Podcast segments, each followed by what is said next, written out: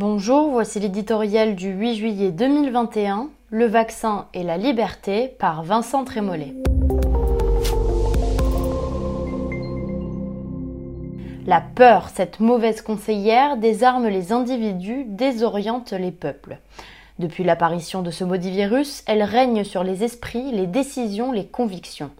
Ainsi, les pouvoirs publics, par crainte du juge de l'opinion, plus parfois que de la maladie, ont pris au départ des précautions disproportionnées, confinement prolongé, masque en extérieur, etc.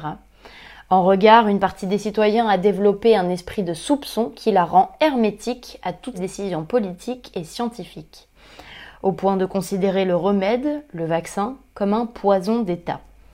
Il en résulte des situations absurdes, des personnels de santé qui contaminent ceux qu'ils soignent, des paradoxes inquiétants un État capable d'enfermer une société entière en quelques heures, mais qui tergiverse pendant des semaines pour imposer l'obligation vaccinale à certaines catégories de la population, soignants, personnes vulnérables. L'État en quelque sorte murmure maternellement Restez chez vous, mais se trouve incapable de montrer une autorité paternante pour dire Vaccinez-vous. Aux sceptiques qui invoquent les libertés publiques, rappelons que ces libertés sont empêchées une à une depuis l'apparition du Covid.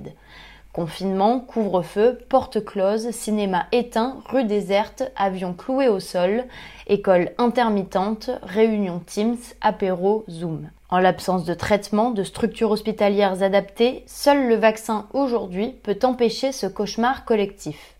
La peur en effet s'est déplacée, le virus en lui-même inquiète moins que le dérèglement social déclenché par sa propagation, ses effets collatéraux, un hôpital uniquement dédié aux malades du Covid et contraint de repousser éternellement les autres soins, comptent autant aujourd'hui que les formes graves. C'est pourquoi les citoyens, c'est leur intérêt, doivent en masse et sans tarder aller se faire vacciner.